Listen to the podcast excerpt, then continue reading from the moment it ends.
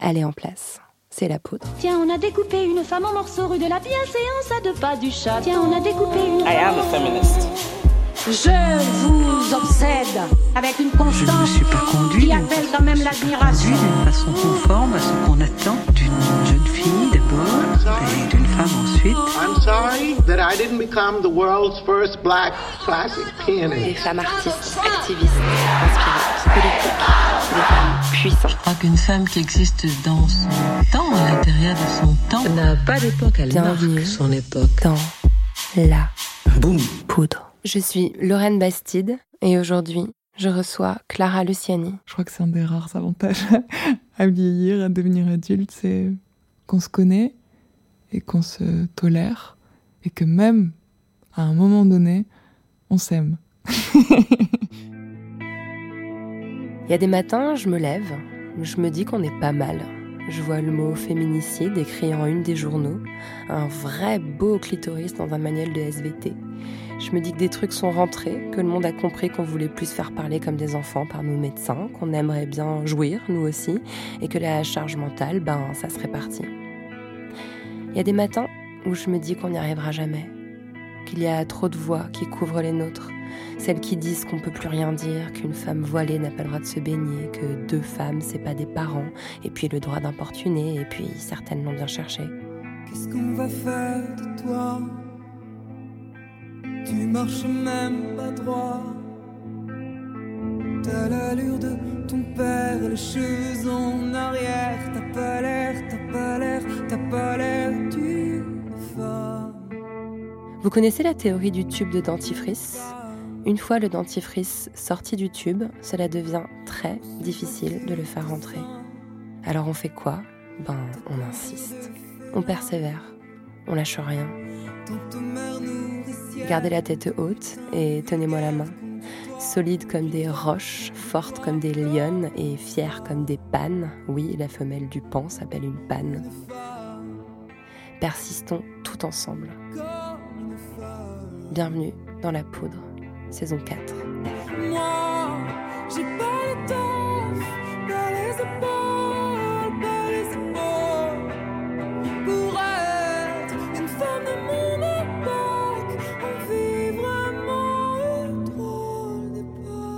Avec Clara Luciani, on a parlé de se chercher, de se perdre et de se trouver.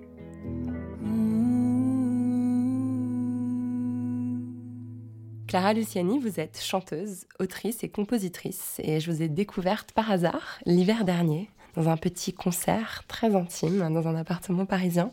On était une poignée de personnes entassées dans un tout petit salon. Vous êtes arrivée avec votre guitare électrique et vous êtes mise à chanter sans musicien, sans scène, sans micro, sans lumière. Et je me suis dit, mais, mais quel cran cette nana, je vous ai trouvé incroyable. Et vous avez commencé à chanter cette chanson qui s'appelle Drôle d'époque. Et en vous écoutant, j'ai été saisie d'une émotion absolument incroyable. Tout ce que disait votre texte, en fait, ça parlait de moi. Euh, j'ai l'impression que c'était la, la bande-son de ma vie que vous étiez en train d'interpréter sous mes yeux et j'ai une grosse larme qui a coulé. Entre-temps, vous avez remporté une victoire de la musique. Votre album, le bien nommé Sainte Victoire, euh, a été streamé, je crois, plus de 15 millions de fois. Et votre chanson, euh, La Grenade, a tourné en boucle sur toutes les radios tout l'été. Une chanson empouvoirante qui parle de se battre. Et j'ai lu que certaines patientes atteintes du cancer du sein en avaient fait leur hymne, alors que ce pas du tout votre intention initiale. Euh, je me demandais qu'est-ce que ça fait de voir ces chansons euh, nous échapper et devenir la bande son de la vie des autres. Est-ce que c'est ça en fait le métier de chanteuse? Quelque part, oui. Moi, j'ai toujours euh, trouvé ça très bien, finalement, quand, quand une œuvre est, publiée, que ce soit un, livre, une peinture ou, une, chanson.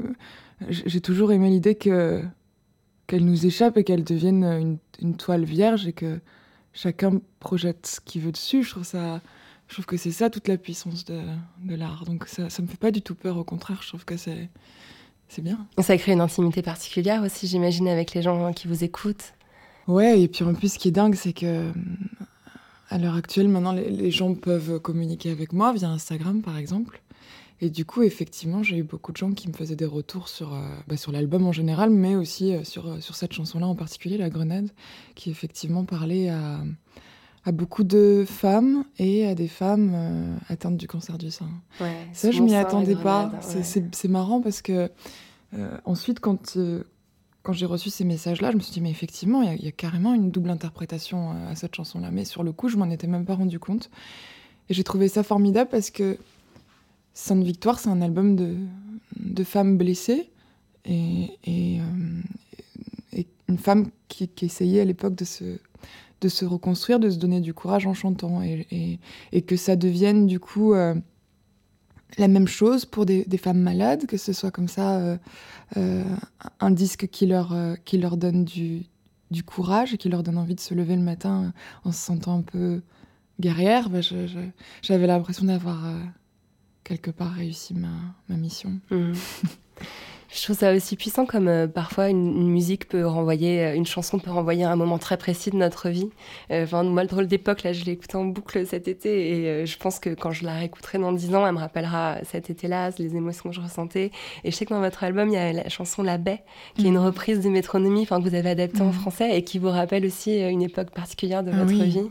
Ouais, ouais, toujours cette chanson-là pour moi et cet album même entier de Métronomie, c'est euh, le voyage euh, de, euh, de Aix-en-Provence à Paris, l'installation à Paris. Je me rappelle avoir fait pas mal d'allers-retours en train avec euh, des cabas et des, valises pleines d'affaires pour déménager et, j'écoutais que ça. Je trouvais cet album complètement génial. J'aurais jamais pensé un jour les, les rencontrer, j'aurais jamais espéré qu'ils m'autorisent à faire cette adaptation parce qu'il faut demander un accord hein, pour, pour pouvoir sortir une adaptation comme ça. Et je suis très, très heureuse de chanter cette chanson-là sur scène. C'est un moment qui était très important pour moi. C'était euh, la fin d'une gestation, une longue gestation de, de 19 ans et la prise de, je sais pas, de, de conscience de tout à coup cette liberté infinie qui s'o- qui s'offrait à moi. C'est un bon souvenir. Hmm, on va y revenir tout à l'heure. En attendant, on va un petit peu, un petit peu rembobiner. Euh, vous avez grandi euh, dans la banlieue de Marseille, je crois, à Septem-les-Vallons. C'était comment de grandir là-bas? Hmm, C'était formateur, dans le sens où euh, j'ai été très solitaire. euh, et en fait, c'était triste sur le coup, évidemment. Mais je pense que cette solitude, ça a été le terreau de euh, mon goût pour euh, l'écriture, euh, mon désir de faire de la musique. Donc finalement, c'était une bonne chose. Ouais, Je me suis construite dans cette, dans cette solitude. Cette solitude-là. Mm. Et vous vous sentez du Sud? Vous avez aussi des origines corses? Vous êtes attaché à Mm. cette région, à ses traditions, à son très climat? attachée. Très, très attachée. Après, moi, j'ai un petit problème encore. C'est euh, la sensation d'être chez soi nulle part. Finalement, c'est peut-être une des conséquences de la liberté aussi. De euh, pas avoir de maison, pas avoir de d'attache trop profonde. Mais parfois, j'en souffre un peu. Ouais, J'ai l'impression d'appartenir ni à ni à Aix ni à Paris. C'est marrant. ouais. Je vous ai déjà entendu dire euh, je suis parisienne euh, à Marseille et je suis Ah, marseillaise à Paris. C'est exactement ça. On l'entend parfois dire d'ailleurs dans les, dans les personnes qui ont, qui ont migré, qui ont changé de pays. euh, Enfin, il y a un Mm. discours qui est assez proche quand, vous- Ouais, quand bah, vous en parlez, C'est un peu ça. forme de, déra- de déracinement. On vous parlait comment quand vous étiez petite? C'est-à-dire? Comment Quel- s'adresser à moi? Ouais, quel, quel ton on employait avec vous? Quelle Euh. éducation vous avez reçue en fait? Moi, ce qui est peut-être un peu particulier, c'est que. Bah, pour vous donner un exemple, quand j'avais 11 ans, je mesurais 1m76. Ce qui fait que très vite, on s'est adressé à moi comme si j'étais une adulte. Ça a un peu mangé euh, mon enfance. Trop tôt. Ouais. Ouais, j'ai l'impression que mon enfance a été très très brève. Ouais. J'ai été très vite, euh, très vite adulte. Mm, mm. Mais C'est vos parents aussi qui avaient, euh, qui avaient cette tendance-là à vous responsabiliser trop tôt ou, euh, Sans. Peut-être qu'ils s'en rendaient pas compte, je pense. Ouais. mais- Mm. Vous rappelez souvent que vos parents viennent d'un milieu euh, modeste et pourtant ils vous ont transmis des outils qui vous ont permis de devenir celle que vous êtes, le goût des mots, le goût de la musique. Euh, vous, ra- vous racontez que votre maman, par exemple, vous emmenait à la bibliothèque tous les mercredis. C'était quel genre, quel genre de femme dans votre enfance? Euh, C'était un exemple très vite. euh, C'est quelqu'un qui m'a très vite fixé les, les règles de ce qui allait devenir, ce devenir les règles de ma vie. Je veux dire, euh, je l'ai entendu tout le temps dire euh, que, par exemple, dans une maison, il fallait toujours que les hommes fassent autant que les femmes, sinon il y avait un problème. Et on n'avait pas beaucoup d'argent. J'étais pas très capricieuse, mais quand je demandais un, quand je demandais un livre, ma mère trouvait toujours l'argent pour, euh, pour m'acheter le livre que je voulais. Et euh, elle a toujours placé la culture euh, avant tout, quoi. C'était super important pour elle. C'était c'était la, la seule façon de, de s'échapper peut-être de, de notre quotidien qui était parfois un petit peu un petit peu triste, un petit peu terne. Et, et puis la seule façon de s'élever socia- socialement aussi, je pense qu'elle euh, elle voulait ça beaucoup pour ma sœur et moi. Et euh, c'est pour ça qu'elle mettait un point d'honneur à ce que je fasse des, des études à l'origine. Elle trouvait ça très important. Elle était hyper fière. Je crois que si je me donnais autant de mal à avoir des bonnes notes à l'école, c'était pour la rendre fière. Hmm. Mm.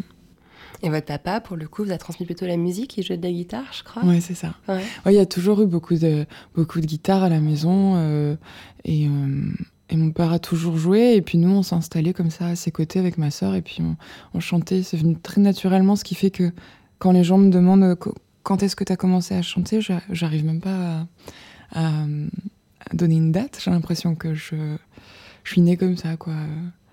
euh, avec mon, en écoutant mon père.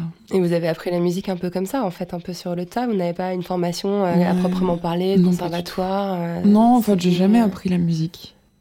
Et on pourrait m'accuser de paresse, mais c'est plus. euh, c'est un choix, à vrai dire. C'est une, démarche presque. Euh, Moi, je suis vachement attachée à cette, euh, phrase d'Autodix qui dit Tout art est exorcisme. Moi, j'ai toujours considéré le- les arts comme un, comme un exorcisme, et peut-être plus encore le chant, parce que je trouve qu'il y a quelque chose du cri. C'est vraiment. euh, Pour moi, ça a toujours été un cri. L'écriture aussi, c'est- marrant, il y a cri dedans. Ouais. Peut-être pas pour rien, il y a quelque chose comme ça de. Et, euh, et je veux pas travailler ce cri, je veux que ça reste quelque chose d'animal, de. Et je veux que ça reste euh, toujours le fruit d'une. d'une pulsion nécessaire, d'un truc de survie, quoi. C'est.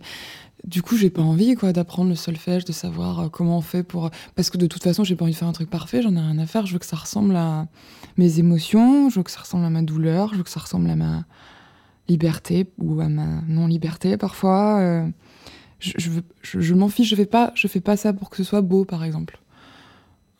J'ai jamais voulu euh, que les gens se, se- se disent oh elle chante parfaitement, j'en ai rien à foutre.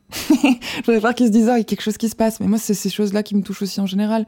C'est comme en peinture, je suis jamais euh, émerveillée par euh, l'hyperréalisme par exemple. Je me dis oh oui bah oui c'est technique mais j'en ai un peu rien à faire. Alors Mhm. que Van Gogh par exemple euh, ou euh, Egon Schiele, je- je- j'ai l'impression de sentir euh, ce qui les a poussés à faire ça. C'est ça qui m'intéresse. Ah, Autodix, Van Gogh, Ouais, exactement, c'est ouais. pas des, c'est pas Des- des figures d'artistes très. C'est euh, torturé tout ça, hein, mais, euh, Ils pas des- très bien. Moi, ça va mieux que ça, rassurez-vous. mais moi, ça me parle aussi beaucoup, ce que vous dites, et puis sur l'instinct aussi, je pense que Mm. c'est effectivement comme ça qu'on obtient l'émotion. Et, Ouais, je pense. et une forme de beau qui est pas un beau parfait, mais qui est un beau. euh, Bah ouais, enfin, il y a quelque chose dans la dans l'hyper technique qui tue cette euh, pulsion-là. mm. Ouais. Ouais, je, je crois. Mm. En lisant votre histoire, je me suis demandé s'il n'y avait pas euh, un petit trouble dans le genre dans votre enfance. Moi, c'est aussi parce que j'ai une lecture féministe qui fait que je vois ça partout. Mais euh, vous l'avez rappelé, vous avez eu très jeune ce corps euh, très grand, en fait, qui, qui prend de la place, et cette voix aussi très grave, Mm. qui vous a valu des complexes et même des moqueries. Est-ce que finalement, au, au fond, le problème, c'est pas que vous aviez des atouts de garçon? Est-ce que c'est pas, euh, quelque part, euh, vous, vous- vous étiez trop... euh, trop masculine en fait, dans un sens. Si, euh, bien sûr, bien sûr. Bien sûr. Je restais qu'avec des garçons d'ailleurs. Et ça a été dur de trouver euh, ma féminité. Mm. De comprendre déjà qu'il y en avait plusieurs, parce qu'on est tellement matraqué par euh, toujours les mêmes stéréotypes euh, de la femme, qu'en fait, jusqu'à mes 15 ans, je me suis dit, bah merde, il y a quelque chose qui, qui cloche chez moi, je serai jamais une femme. Alors qu'en fait, si, évidemment, mais à ma façon. Ouais. J'ai lu cette, euh, cet épisode de votre enfance où on sépare euh, la, la, classe en deux groupes pour une chorale et puis on vous met dans le groupe des garçons parce que vous avez la voix trop grave. Enfin, J'imagine quand on est petite fille, enfin, évidemment aujourd'hui on est déconstruite, on comprend très bien que c'est pas grave, mais enfant ça doit blesser en fait. Ouais, blesser et puis ouais, des questions quoi, de se dire mais est-ce que je suis. Je me suis souvent demandé est-ce que je suis normale? J'ai passé mon enfance à me dire est-ce que je suis normale? Hmm. Et euh, il y avait personne pour me dire que oui, enfin je sais pas si vous voyez ce que je veux dire, mais quand on est enfant, euh, au contraire, on, subit plus que jamais les moqueries et on se prend ça en pleine face dans un moment où on est en train de se construire et c'est, c'était super dur. Et en fait, euh, ne pas être banal, ça veut pas dire euh, ne pas être normal. Enfin, je sais pas, il y a un truc mm. comme ça où. Mais j'ai mis tellement de temps, j'ai mis tellement de temps à me dire que j'allais utiliser ces différences-là et que que c'est, il faut cultiver au contraire ces, mm. ces singularités-là. mais, on comprend enfant, ça. on, veut, être comme tout le monde. Évidemment, on veut les mêmes chaussures que tout le monde, on veut le, le, même corps, on veut. Enfin, ça, ça, ça dure hein, parfois, même jusqu'à l'âge adulte. C'est vrai. Mm. Vous avez témoigné euh, sur le harcèlement scolaire que vous avez subi euh, enfant, et je trouve ça vraiment courageux parce que ça peut paraître anodin en fait de loin. Euh, on peut penser que c'est des querelles de gosses, mais il y a une extrême violence. C'est quelque chose dont on n'a pas forcément conscience depuis très longtemps. c'est pas facile en fait de dire j'ai été victime. Mm. Vous l'avez fait. Qu'est-ce qui vous a décidé à le faire? En fait, j'ai l'impression d'être assez transparente sur beaucoup de choses.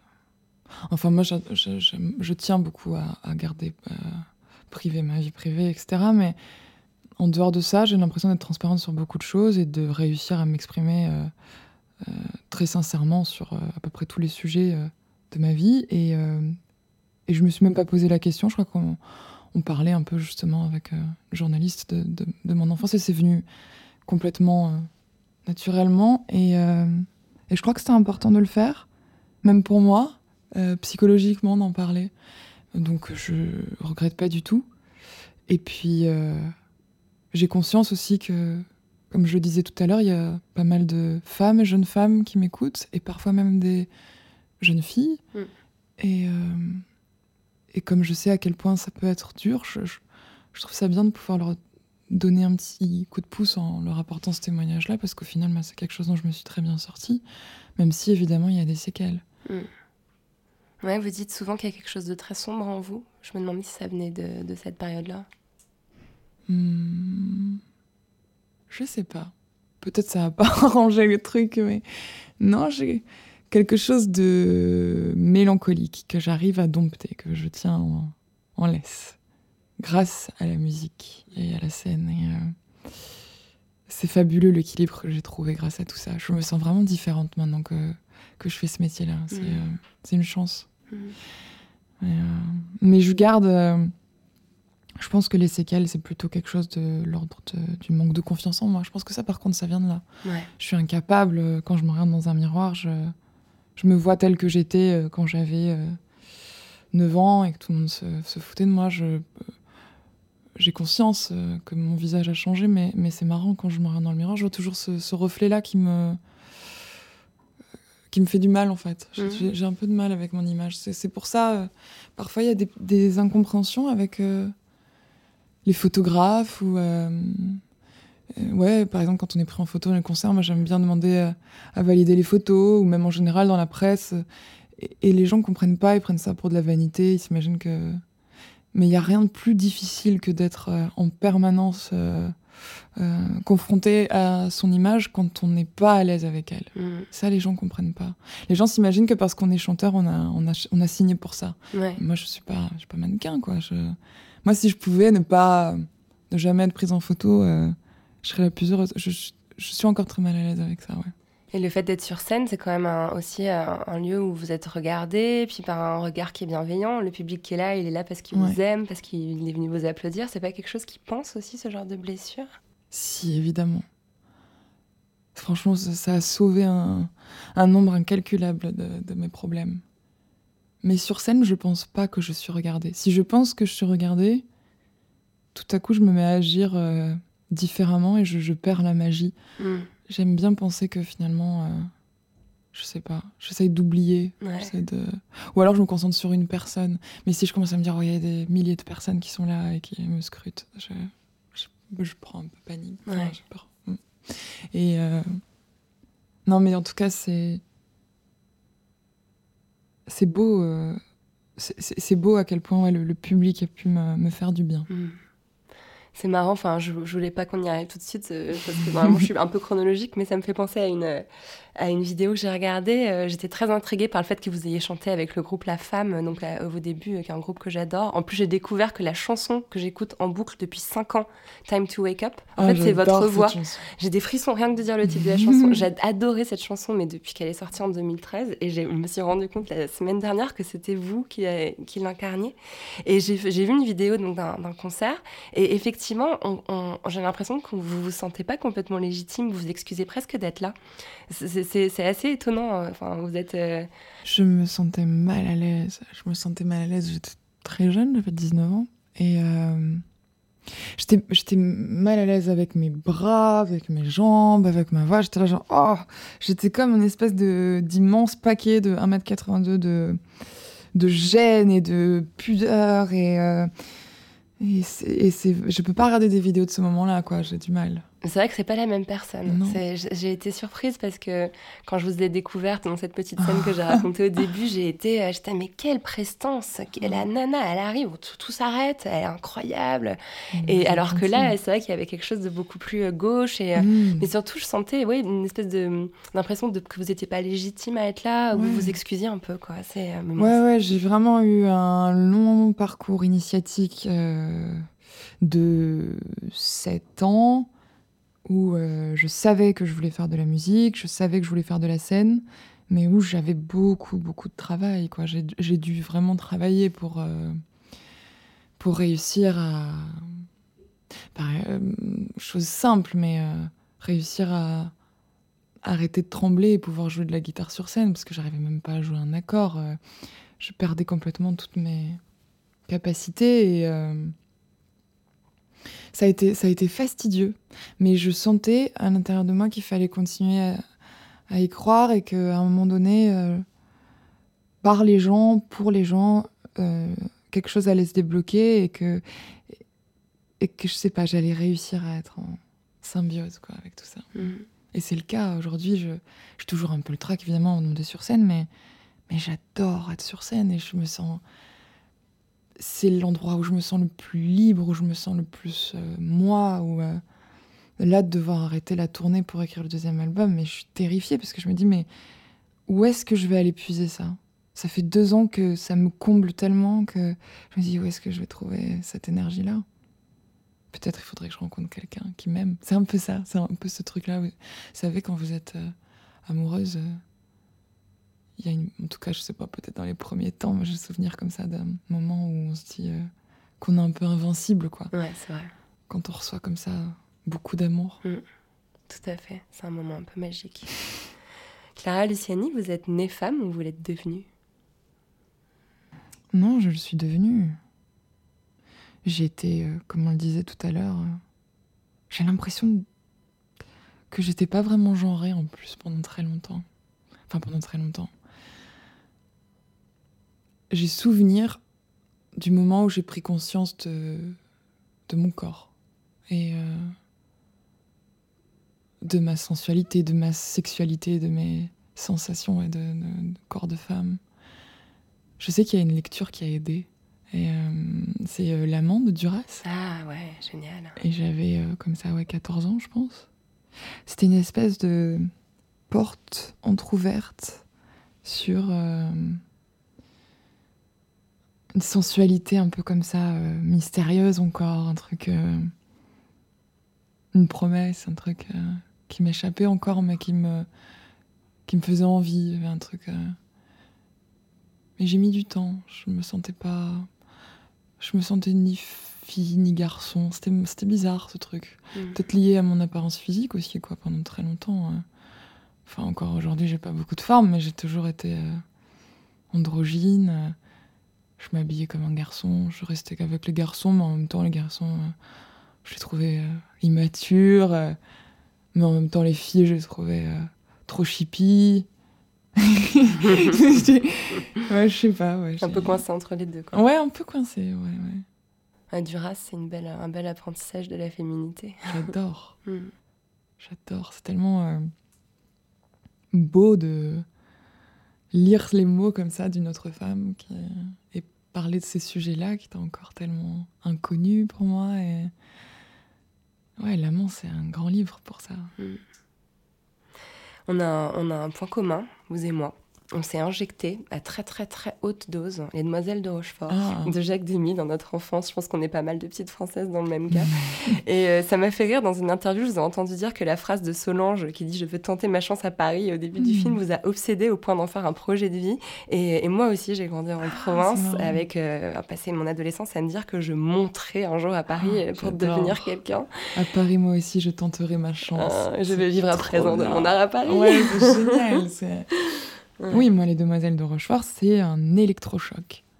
Je regarde ce film et ma vie change. C'est-à-dire que tout à coup, il y a mon esthétique qui se crée, en fait. Je me rends, enfin, aujourd'hui encore, je suis obsédée par les années 60, par les couleurs pastel, par euh, euh, le, stylisme. À un moment donné, elles ont des robes un peu presque Paco Rabanne, rouge, euh, à paillettes. Là, ça a dessiné complètement mon, mon esthétique. Ça, ça a décidé de mon destin aussi parce que vraiment je me disais mais oh, c'est tellement bien de vivre l'aventure comme ça et d'aller vivre à Paris euh, euh, une vie comme ça euh, de d'artiste et peut-être le point moins chouette ça a un peu prédéfini une vision de l'amour qui était un petit peu stéréotypée et, et un peu concon. Ah bah oui, ça. Euh. mais en même temps, est-ce qu'elle est très différente de ce qu'on peut trouver dans les contes de fées ou quoi? Enfin, cette espèce d'idée qu'il y a un homme idéal ou une femme idéale qui nous attend quelque part sur la terre. Euh. C'est très, euh, c'est comme Platon dans le banquet, je crois. C'est aussi cette notion de ça, ça, ça, ça, va dans le sens qu'on ne peut pas être complète sans quelqu'un. Ça va dans l'idée qu'on est des demi-cercles et qu'on a besoin d'un autre demi-cercle pour être complet. Et je me suis construit sur ce schéma-là, qui est un schéma euh, mauvais, je pense. Parce que du coup, euh, j'ai compris que tardivement, qu'en fait, j'étais complète toute seule et que l'amour devait graviter autour de ce que j'étais déjà et non pas euh, le, le finir, quoi. Enfin, je sais pas comment dire. Le, Et, ça, c'est important à comprendre pour être libre, je crois. Ouais. Très important, mais c'est vrai qu'il faut faire l'expérience un peu du feu, peut-être, pour s'en rendre compte. Ouais, ouais, c'est ça. Et donc, à 19 ans, vous débarquez à Paris. Vous vous rappelez de la jeune fille que vous étiez à ce moment-là? On a un petit peu parlé euh, des rêves que vous portiez, euh, mais enfin, quels souvenirs vous avez de ce moment-là où vous êtes arrivée? Des souvenirs magnifiques, des souvenirs magnifiques. Peut-être je devrais écrire quelque chose sur ça un jour, j'y pense, un livre, j'en sais rien, parce que une fleur qui éclot, vraiment. Euh, je me rappelle, euh, en une semaine, j'ai dû trouver un appartement et un, travail. Euh, je travaillais dans un magasin de prêt-à-porter que tout le monde connaît. le plus grand, qui était sur le boulevard Haussmann et où j'étais pas très bien traitée, très mal payée et avec des horaires pourris. Mais j'habitais dans un 10 mètres carrés, une chambre de bonne, sixième étage, sans ascenseur, comme beaucoup d'étudiants à Paris d'ailleurs. Et euh, dit comme ça, sur le papier, ça peut sembler un peu, précaire. Et je me sentais euh, la reine du monde. J'étais dans un état, enfin, j'avais l'impression d'avoir devant moi une, page vide et puis une palette de couleurs euh, infinie. Et, et, je me sentais super chanceuse et j'avais une énergie et une envie de, de, de, dévorer la vie que c'est pas que ça m'a quitté, mais ça a évolué quoi. Mais je pense que je retrouverai jamais cette fougue là. C'était euh, c'était impressionnant. Et la certitude que vous alliez y arriver, à percer dans la musique, à devenir quelqu'un sur la scène. Euh oui, mais pas parce que je croyais en moi ou parce que je me trouvais génial, hein, pas du tout. Mais parce que je me disais que j'avais pas le choix. Je me disais oh non, je, je... Puis mes parents étaient tellement inquiets, je me disais il faut vite que je leur prouve que qu'ils n'ont pas de raison de s'inquiéter et que, et que, ça va le faire. Et, euh, et ça l'a fait d'une certaine façon, mais, euh, mais je continue tout le temps de penser que, que finalement le, mon entre guillemets talent euh, a pas grand chose à faire là-dedans. C'est marrant, j'ai l'impression qu'il y a beaucoup de gens qui. Enfin, moi, je suis pas du tout musicienne. Enfin, je, je fais ça un peu. Pas par hasard, mais par euh, accident. Enfin, je sais pas comment dire. Il y a un truc où, c'est comme je le disais tout à l'heure, c'est euh, un truc qui vient des tripes, mais j'ai- aucune euh, notion de quoi que ce soit, de ce que je suis en train de faire ou de jouer. Et donc, je sais qu'il y a beaucoup, beaucoup de gens qui sont bien plus doués que moi et, et bien plus techniciens. Et, et- et finalement, si j'ai réussi à sortir un disque et à en être là où j'en suis aujourd'hui, je, je, je pense vraiment pas que ce soit par mon talent. Je pense que c'est. Ou alors, mon talent, dans ce cas-là, c'est ma persévérance. Quoi. Ouais, vous employez beaucoup ce mot persévérance. Ouais. envie qu'on en parle parce qu'en plus, j'ai l'impression que c'est vraiment un, c'est un mot féministe en fait. Il y a, vous savez, euh, il y a cette dé- euh, députée sénatrice américaine Elizabeth Warren qui l'a employé il y a pas très longtemps euh, Ah, ok. face à Donald Trump et qui a été reprise par plein de Mm. féministes américaines. And yet she persisted. Mm. malgré l'adversité, malgré les insultes, malgré la culture du viol, le patriarcat, elle, a, elle a tenu tête, elle a continué. Et je trouve que cette persévérance, cette persistance, c'est une valeur en fait qui est, je pense, très importante pour vivre une vie de femme euh, libre. Bien sûr. Comment vous la définiriez-vous, cette persévérance?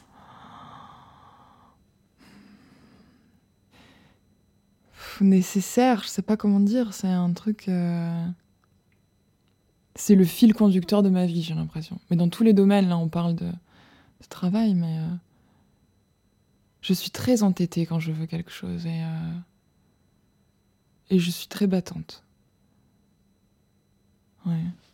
Il y a une forme d'endurance aussi, parce que c'est- il y a donc une période de 7 ans, en fait, entre le moment où vous arrivez à Paris, toute jeune, hein, Mhm. 19 ans, on est tellement bébé encore. Mm. Et, euh, et voilà, vous avez sorti Sainte-Victoire à 26 ans, et pendant ces 7 ans, vous avez euh, jonglé entre les petits boulots, tout en apparaissant dans différentes formations, en travaillant avec d'autres musiciens. Euh, Il y a une forme d'endurance aussi, de, de- même de résistance, même physique, ou euh, Complètement. C'est marrant, avant que l'album sorte, j'ai fait un truc que j'avais jamais fait de ma vie. Je me suis inscrite dans une salle de sport et je me suis mis à faire 6 ou 8 heures de sport par semaine. Wow.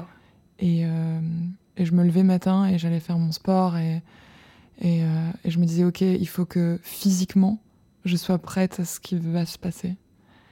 Mais j'ai un truc comme ça, et j'ai toujours été comme ça, j'ai un truc de petit, euh, petit soldat. un peu commando.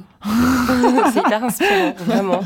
C'est un vrai. exemple, mais j'avais l'impression qu'il fallait que je prépare mon corps, qu'il y avait un truc. euh, et j'ai eu raison parce que même je m'impose une hygiène de vie. euh, je fume pas, en tournée, je bois le moins possible. Je.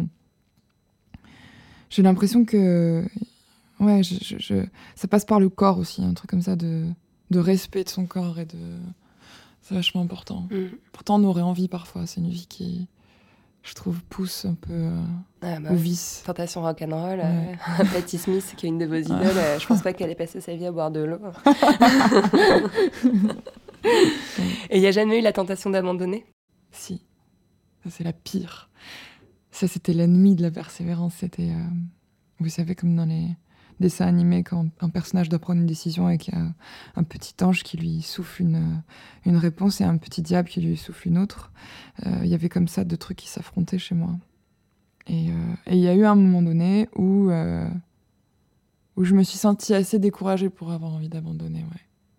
Mais il y a eu un miracle. A un miracle, c'est que à ce moment-là, je travaillais dans un magasin de fringues et le chanteur Raphaël qui m'a appelé pour être musicienne sur, ta- sur sa tournée. Et ça m'a sauvée. Euh, bon, c'était pas mes chansons, etc. Mais euh, pour la première fois, j'allais être dans une tournée où j'étais où j'étais payée, où euh, j'étais traitée vraiment, enfin, je veux dire, comme ouais, une professionnelle de la musique. Ça, c'était c'était fou pour moi d'être payée pour faire de la musique. C'était la première fois que ça arrivait. Parce qu'avec la femme, c'était complètement sauvage. On faisait pas du tout. Enfin, pff, je sais même pas si on avait des cachets à l'époque. Quoi. On partait euh, en Angleterre, on était payé, je me souviens, genre 30 pounds pour le groupe. euh, Ah on dormait chez les nombreux sur gens, scène, ouais, et des bières tièdes, quoi. Et, euh, Mais c'était pas grave du tout. Enfin, de toute façon, moi, j'ai jamais, jamais fait ce métier-là pour l'argent. Mais ce que je veux dire, c'est que tout à coup, en fait, ça me permettait de pouvoir m'échapper de mes petits jobs. Ouais. Et en fait, j'avais besoin de ça. Bien parce qu'on a beau dire euh, petit soldat, euh, courage, etc. Enfin, n'importe qui, au bout d'un moment, euh, devient dingue, quoi. J'ai fait des. J'ai fait des boulots pas cool, quoi. J'ai fait des boulots pas cool, euh, éreintants, et en fait, c'était super dur en rentrant de chez soi tard le soir de trouver la motivation pour répéter, pour écrire des chansons, alors qu'en fait, le seul truc que tu as envie de faire, c'est d'enlever tes chaussures et d'aller dormir. Ouais. parfois même en gardant tes chaussures. Donc en fait, c'était un peu dur de, cumuler tout ça. Et, Raphaël est arrivé à un moment de ma vie où, honnêtement, je pense que j'allais, j'allais rentrer chez mes parents et reprendre mes études. Hmm. Il y a quand même euh, dans votre récit, enfin, j'ai pas du tout envie de polémiquer euh, sur la reproduction sociale, mais c'est vrai que dans le milieu du showbiz, on a tendance à croiser beaucoup de dynasties, mhm. euh, des gamins qui ont grandi à Paris, qui ont grandi dans ce milieu, qui ont eu accès très tôt, très facilement au milieu de la, du cinéma ou de la musique. Vous, vous avez pas du tout ce, parcours-là, vous êtes vraiment sorti, je mets beaucoup de guillemets, mais de nulle part. Est-ce que vous incarnez ça, cette, cette ascension sociale, la femme en fait qui s'est bâtie par elle-même? Est-ce que vous le revendiquez? Est-ce que vous en C'est ma plus grande fierté.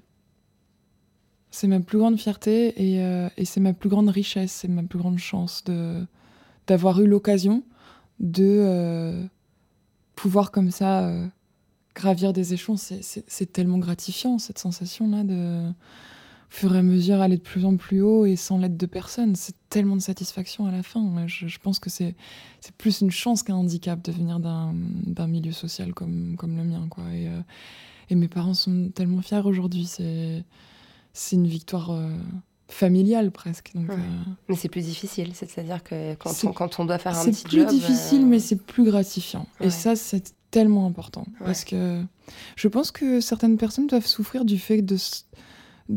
vous savez, il y a cette expression un peu comme ça, née avec une cuillère en or dans la bouche. Je crois que c'est comme ça qu'on dit. je pense que c'est, c'est un aussi gros handicap et c'est aussi difficile en fait parce que on doit se sentir rarement légitime. On doit... Donc on avait parlé avec, euh, avec Olysses, euh, Cécile ah Cassel, qui pour le coup, elle avait son père, sa mère, son frère, enfin tout le monde. Le et c'est vrai que ça, mm. ça a créé aussi des attentes ou des projections sur elle qui n'étaient pas faciles à porter. C'est pour ça, vous voyez, c'est pas facile non plus. Donc moi, c'est pour ça qu'en fait, je rapidement envisageais ça comme une chance. Mm. Voilà. Euh, vous êtes euh, une fan de Annie Ernaux. Elle a beaucoup écrit sur l'ascension sociale et le décalage qu'elle a pu ressentir euh, une fois qu'elle était devenue intellectuelle, professeure, écrivaine, avec ses parents qui étaient des épiciers sans, sans éducation. Est-ce que vous vous sentez parfois cette, ce côté transfuge de classe? Totalement.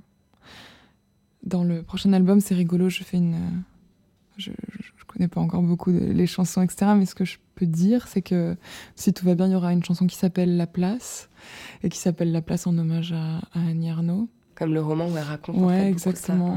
Ça, cette chanson évoque pas vraiment ça, hein, mais, euh, mais c'est une chanson que j'ai écrite à ce moment-là, quand je suis rentrée euh, à Aix après les Victoires de la musique, et que j'ai senti que le regard des gens, et euh, parfois même des gens dans ma famille, avait changé sur moi. Ouais. C'est quelque chose dont on peut souffrir, ouais. C'est, Et puis voilà, je J'aime pas l'idée que les gens puissent penser que j'ai changé ou que ou que je suis snob. Je sais par exemple, c'était pas méchant de sa part, mais ma mère a mal vécu le fait que je perde mon accent du sud. Ah, Elle me dit oh tu parles pointu maintenant. Ah. Ça, ressemble vachement à ce que Annie Arnaud a pu euh, décrire dans la place, quoi, ce truc comme ça. Euh. Et, euh, et je veux pas du tout renier ni mes origines, ni mon milieu social. C'est pas du tout, du tout ce que je veux faire. Parfois, c'est un peu compliqué, quoi, ce truc de d'un regard extérieur, les gens s'imaginent que je fais un peu partie, vous savez, du show business, ou faire un truc un peu comme ça. Euh, J'aime pas trop. Pour moi, je, je, sais pas. pour moi, il n'y a rien qui a changé. Hmm. Il y a vraiment beaucoup de choses euh, très inspirantes dans votre parcours. J'avais envie qu'on parle, euh, qu'on parle de, de, persévérance, on l'a fait. Et il y a aussi autre chose qui, qui ressort beaucoup, c'est le, fait de se trouver soi. Et vous avez eu un moment euh, un peu d'errance où vous avez mmh. testé des choses, des, des, duos, des groupes, des, des, chansons qui vous ressemblaient pas forcément. Mmh. Et, et, Sainte Victoire, cet album, on, on sait que c'est vous. D'ailleurs, je pense que quand une œuvre d'art, que ce soit de la musique, un livre ou un tableau, marche, séduit les gens, c'est qu'en fait, il y a une authenticité, une sincérité qui, qui en transpire, je me demandais comment, comment on sait qu'on s'est trouvé Comment, comment vous, vous arriveriez à décrire ce moment où vous hmm. avez compris que vous n'étiez plus en train d'errer à votre recherche, mais que vous étiez euh, en face de vous-même? Oh, ça c'est une bonne question. Je ne sais pas comment j'en ai eu conscience. Peut-être par opposition, simplement, avec euh, toute la période euh, avant ça, où vraiment j'avais conscience de ne pas m'être trouvé. mais je je vivais ça bien parce que justement, moi, j'ai fait, un tout petit peu d'études d'histoire de l'art. et que je savais que c'était naturel chez n'importe quel artiste comme phase. Il y a la phase comme ça d'imitation euh, qui est vachement importante que j'ai pu avoir moi avec Nico par exemple. Je voulais chanter comme Nico. J'écoute des trucs de quand j'avais 16 ans. C'est un mimétisme euh, total.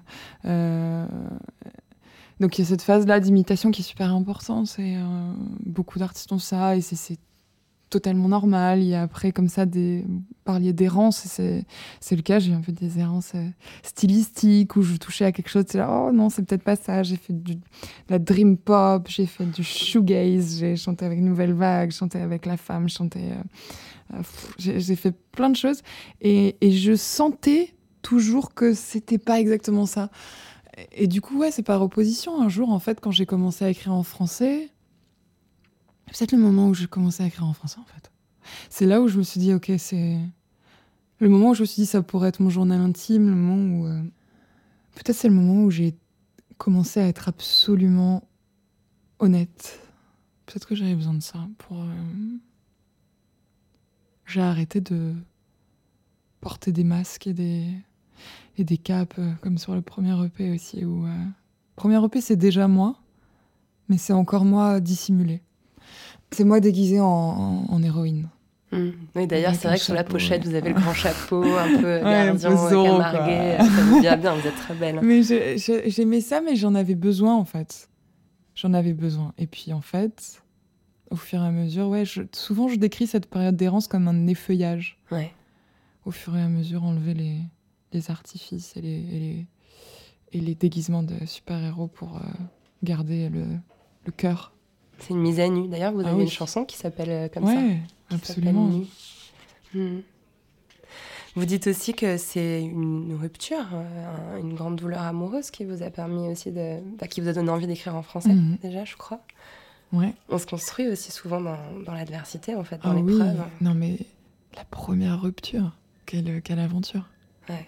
Enfin, la, je veux dire, la, première grande histoire d'amour.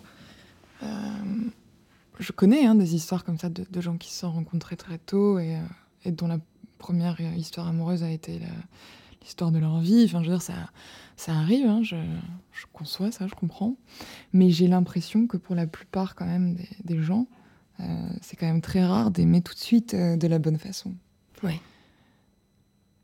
C'est comme, en fait, c'est jouer à papa et maman encore. Hmm. vous étiez ce qu'on appelle un peu un baby couple, là, c'est ça ah ouais, non, mais moi j'étais dans un état. Mais j'ai fait n'importe quoi. C'est important d'en parler parce que peut-être peut certaines euh, femmes peuvent faire ça.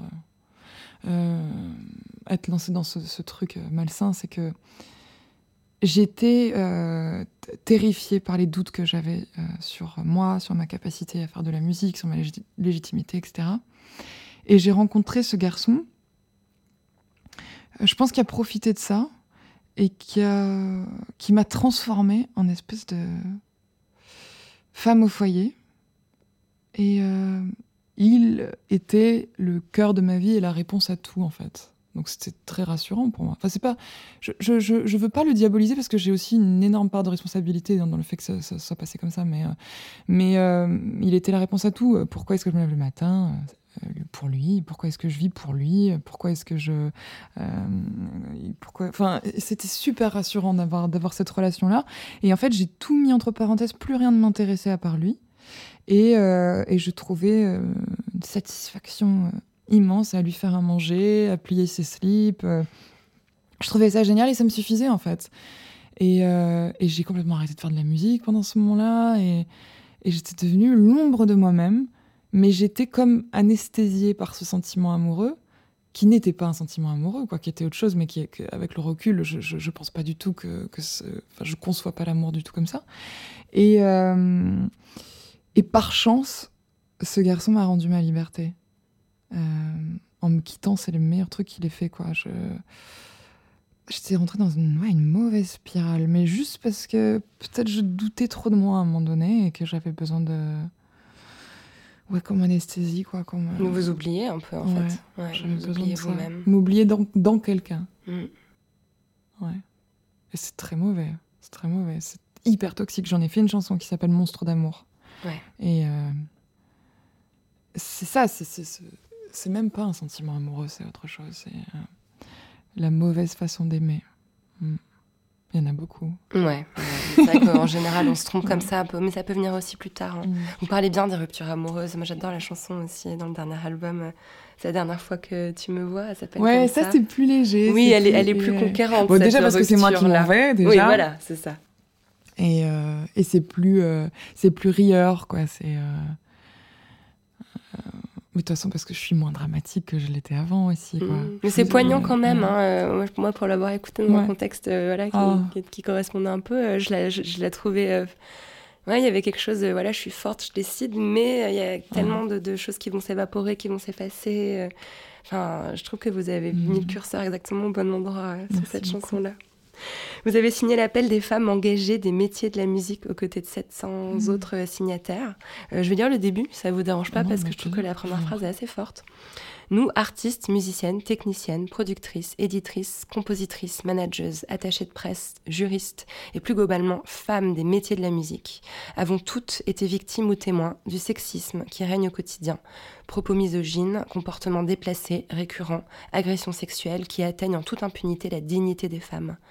Nous connaissons le fonctionnement, ou plutôt le dysfonctionnement du secteur, les disparités salariales, l'invisibilité des femmes aux postes à responsabilité, les préjugés et les non-dits qui bloquent le développement et les carrières de professionnels pourtant compétentes et investies. C'est très puissant. Vous avez, euh, vous avez hésité avant de signer cet appel? Non, absolument pas. Ah non. C'est une réalité que vous avez. Euh, c'est une réalité, et puis c'est tellement nécessaire euh, de, de mener ce combat-là. Hmm tellement nécessaire. Ouais. Et ça a fait bouger les lignes? Vous avez euh, l'impression que ça a été entendu euh? C'est une pierre à l'édifice, quoi. Mais je pense que de toute façon, euh, c'est comme ça que ça se fait, quoi. C'est à la sueur du front. et je pense que, en tout cas, ce qui, ce qui a été peut-être le plus formidable, c'est de se rendre compte à quel point on était Enfin, formidable, non, c'est pas formidable en ça, mais je veux dire qu'on était nombreuses à penser la même chose, qu'on était nombreuses à être dans la même situation et euh, à créer des liens, du coup. Ça m'a aidé à créer des liens avec des. Je pense à Jeanne Haddad, par exemple. J'aime beaucoup parler de cette femme parce que je la trouve extraordinaire, en fait. C'est une grande artiste et puis. Euh, et puis, vous savez, moi, je, je... c'est quelque chose qui m'embarrasse un peu, c'est que parfois j'ai peur euh, que le féminisme soit une, tendance actuelle, un, hashtag, un truc comme ça, un, t-shirt floqué, mais que, mais, que, mais que la tendance passe, parce que les tendances passent toujours. Et je suis hyper effrayée de ça. En un sens, je me réjouis évidemment qu'on n'en parle plus que jamais, et en même temps, j'ai un peu peur de ce truc-là.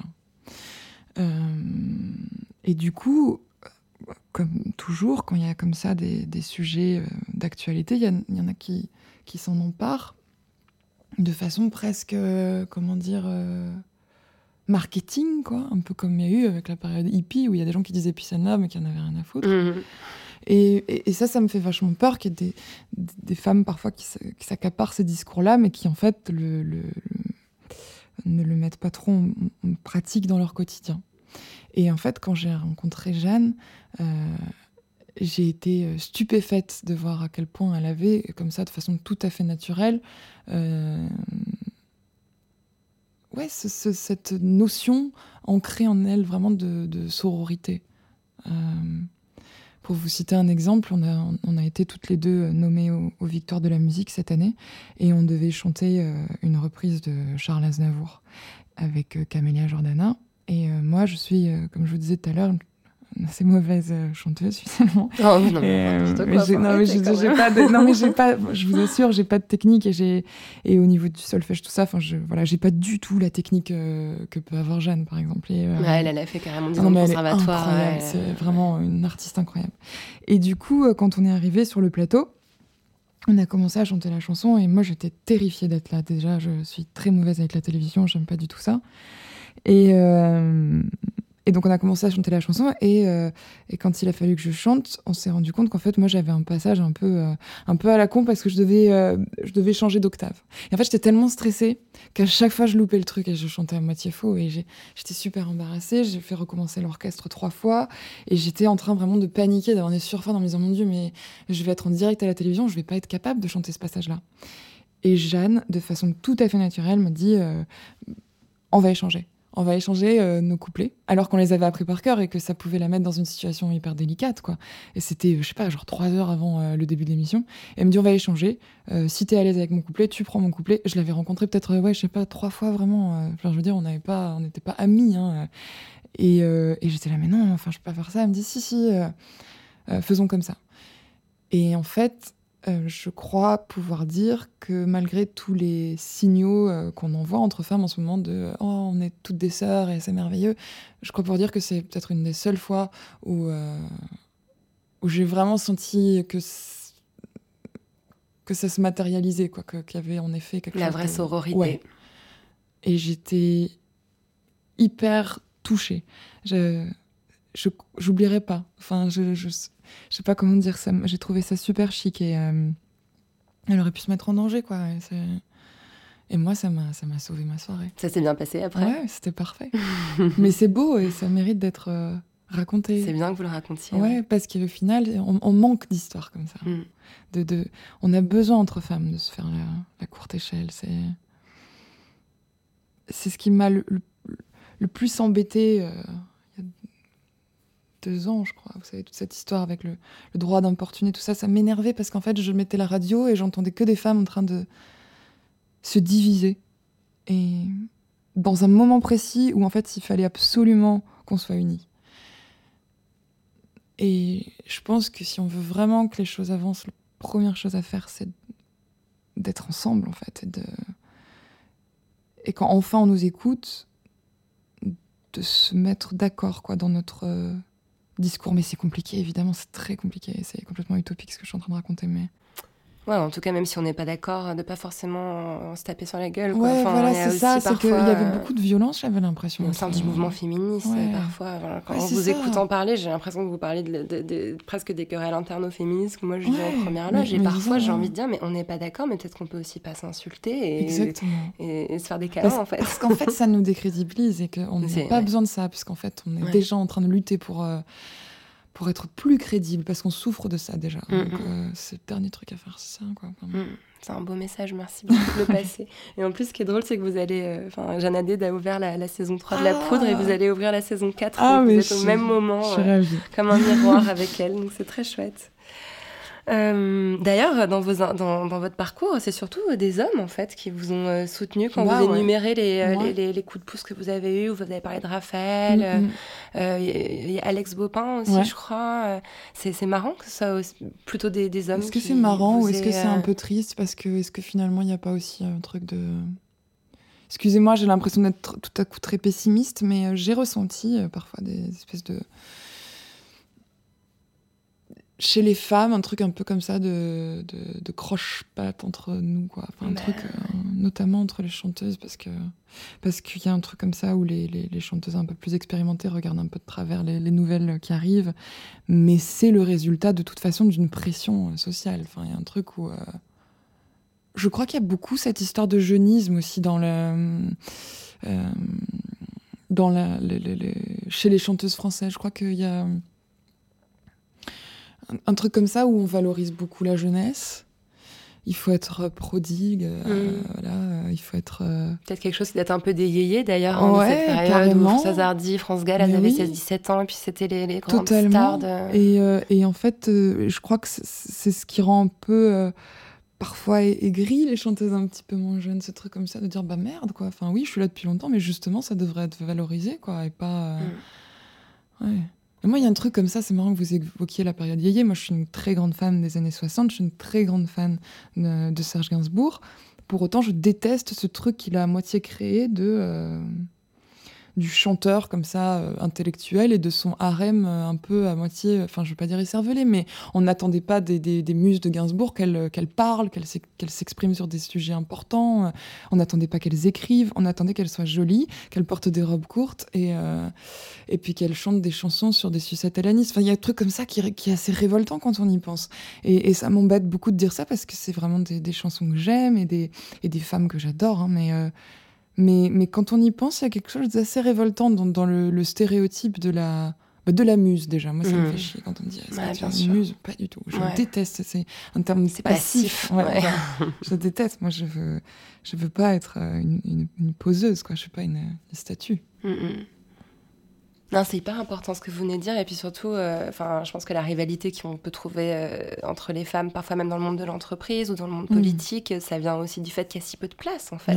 Comme on sait qu'au final, il n'y en a qu'une seule qui va devenir ministre, évidemment, que quand on a Bah, une nouvelle qui arrive, on lui met les- des bâtons dans les roues. C'est, en fait le patriarcat qui pousse les femmes à, Exactement. Donc en fait, je n'incrimine pas du tout. hein. Ouais. Je, je comprends d'où ça vient. Je, Mhm. je comprends. euh, Je pense qu'il faut prendre le mal à la racine plutôt que de. Ouais, ouais. Évidemment. Euh, vous citez des hommes euh, donc, qui vous ont aidé, mais aussi beaucoup de femmes. Vous en avez énuméré beaucoup euh, au cours de l'interview et j'aime bien cette façon que vous avez de, de mentionner vos aînés. Je trouve, ça, je trouve ça très féministe comme geste. Et j'ai remarqué qu'il y avait une figure qui revenait aussi souvent dans vos interviews et dans vos chansons, c'est celle de la sainte, Mm. de la Madone, qu'on retrouve dans vos textes aussi. Ouais. Je me demandais d'où venait cette C'est fascination-là. bizarre ça. C'est bizarre. Euh, J'en discute avec mon psy. Euh, Allongez-vous, Clara, on va finir. Non, mais c'est vrai, c'est marrant. Euh, J'ai toujours trouvé ça. je, ne, je ne crois pas en Dieu. Je, ne, je suis parfaitement athée. Mais j'ai toujours été fascinée par l'imagerie religieuse. C'est finalement le premier euh, truc presque marketing, quoi. Il y a un truc comme ça. C'est vrai, ouais. C'est très fort. Les codes sont très forts, très identifiables. Enfin, c'est, Pardon, c'est horrible dit comme ça, mais enfin, vous voyez ce que je veux dire. Et, euh, et très jeune, en rentrant dans, dans les églises, j'étais. euh, je sais pas, j'ai toujours adoré les, les auréoles, l'odeur des, des cierges. Enfin, je sais pas comment dire, c'est un truc que j'ai, j'ai toujours adoré, l'i- l'imagerie et l'iconographie religieuse. Et je, je m'approprie certains. Euh, euh, certains mots, certains aspects de, de l'iconographie, mais tout en étant très, très respectueuse, bien sûr. hein, et- je, je, je sais pas, je trouve ça très fort, je trouve ça très beau, en fait, et très pur. L'image de la, de la Madone, je trouve ça très beau. Mm. Ça me fait penser aussi à Marseille, euh, Sainte-Notre-Dame de la Garde, Ouais, qui est un des symboles les plus euh, connus de la ville. Puis il y a quelque chose de très. Je sais pas, très fort, cette femme. Mon rêve, c'est de voir la, la Pietà de, de Michel-Ange. J'adore le- l'expression sur le visage de, de la Vierge. Voilà. Mm. C'est- Je saurais pas dire d'où ça me vient. Puis vous savez, je viens quand même du, du sud et de la Corse où c'est encore très religieux et euh, très présent. Ma grand-mère qui est très croyante, euh, euh, qui prie tous les saints dans chacune des situations. Elle a un saint euh, auquel se vouer, elle perd ses clés. C'est euh, Saint Antoine de Padoue, euh, aide-moi à retrouver mes clés. Enfin, il y a vraiment un saint. J'ai entendu ça tout le temps petite et je me disais, mais c'est fantastique. Et, et sans jamais vraiment y croire, mais, mais tout en étant très respectueuse et je sais pas comment dire. Bah, moi, ça me parle beaucoup. ouais. Je, puis je trouve ça toujours bien de rappeler que la France n'est pas aussi euh, pas si laïque qu'elle le- qu'elle le Non, revendique. bah non, quoi. Il y a c'est quand vrai, même aussi un une truc assez ancré, quoi. euh, Mm, mm. de religion. Euh, c'est le moment de la question bizarre. Clara Luciani, comment vous entendez-vous avec votre utérus? Comment je m'entends avec mon utérus? Écoutez, plutôt bien pour le moment. Plutôt bien. Je m'entends de mieux en mieux avec euh, l'intégralité de mon corps. J'ai l'impression de, de le découvrir un peu plus tous les jours. C'est agréable. Je crois que c'est un des rares avantages à vieillir, à devenir adulte, c'est qu'on se connaît et qu'on se tolère et que même à un moment donné, on s'aime. voilà. Il paraît. Est-ce que vous avez accès à votre chambre, à vous? Comment ça Ah, en- vous parlez en mode euh, Virginia Woolf. Moi, Je parle un peu en mode Virginia Woolf. Après, vous en faites ce que vous voulez. Vous l'interprétez comme vous voulez. Euh, Oui, j'ai accès à ma chambre à moi. Complètement. J'ai accès à ma chambre à moi. J'ai envie de dévier un peu la question. Euh, Sur la nécessité vraiment d'avoir un... un endroit à soi. En ce moment, c'est une question que je me pose. J'ai envie de dépasser ça. Euh, je, je sais pas, je me pose des questions sur le fait de d'avoir besoin d'avoir un de posséder les choses. Ah, c'est intéressant. Ouais, je me demande si c'est vraiment bien d'habiter dans un endroit où je sais pas, moi mon rêve, c'est d'être euh, une femme escargot. je pense que mon endroit à moi, il est, voilà, il est, il est interne et que j'aimerais, euh, j'aimerais être euh, chez moi partout, nulle part. Enfin, c'est une vraie question que je me pose, justement liée sans doute au, à ce qu'on évoquait tout à l'heure, le fait que je sois chez moi ni à Paris ni à Aix, etc. J'aimerais, euh, je crois que le, le, ma vraie chambre à moi, finalement, ces derniers mois, ça a été la chambre du tourbus. C'était une non-chambre. C'était un. Partagé, Ouais. j'imagine, avec des Ouais. musiciens. Et c'est un, c'est un endroit qui existe et qui n'existe pas, parce que c'est un endroit qui est pas fixe. Dans la nuit, comme ça, on traverse la France et euh, c'était peut-être l'endroit où je me suis sentie le plus chez moi et j'étais nulle part. ouais, c'est bizarre. J'ai besoin de réfléchir à tout ça. Non, mais c'est intéressant. mais c'est vrai qu'on a cette espèce d'obsession euh, que moi j'ai d'ailleurs, hein, d'avoir un endroit à soi où on va pas pouvoir être déraciné. Mais finalement, peut-être que la meilleure façon de l'avoir, c'est justement euh, Mm. qu'il n'existe pas physiquement, qu'il soit Ouais, mobile. Peut-être. intéressant. peut-être que vous allez me retrouver dans un an, en train de vivre dans une caravane. peut-être. Clara Luciani, ça évoque quoi pour vous la poudre? Hmm. Le mot ou bien vous? Ah, le mot. Ah, le mot. Alors, si j'y réfléchis comme ça, pour moi, la poudre, c'est. Ce serait un peu comme. euh, Un peu comme une sorte de vernis. Une couche protectrice. voilà. Merci beaucoup, Clara. Qu'est-ce qu'on va faire de toi? Tu marches même pas droit. T'as l'allure de ton père, les cheveux en arrière. T'as pas l'air, t'as pas l'air, t'as pas l'air d'une femme. Merci à Clara Luciani d'être venue faire parler la poudre avec moi. La poudre est un podcast produit par Nouvelles Écoutes.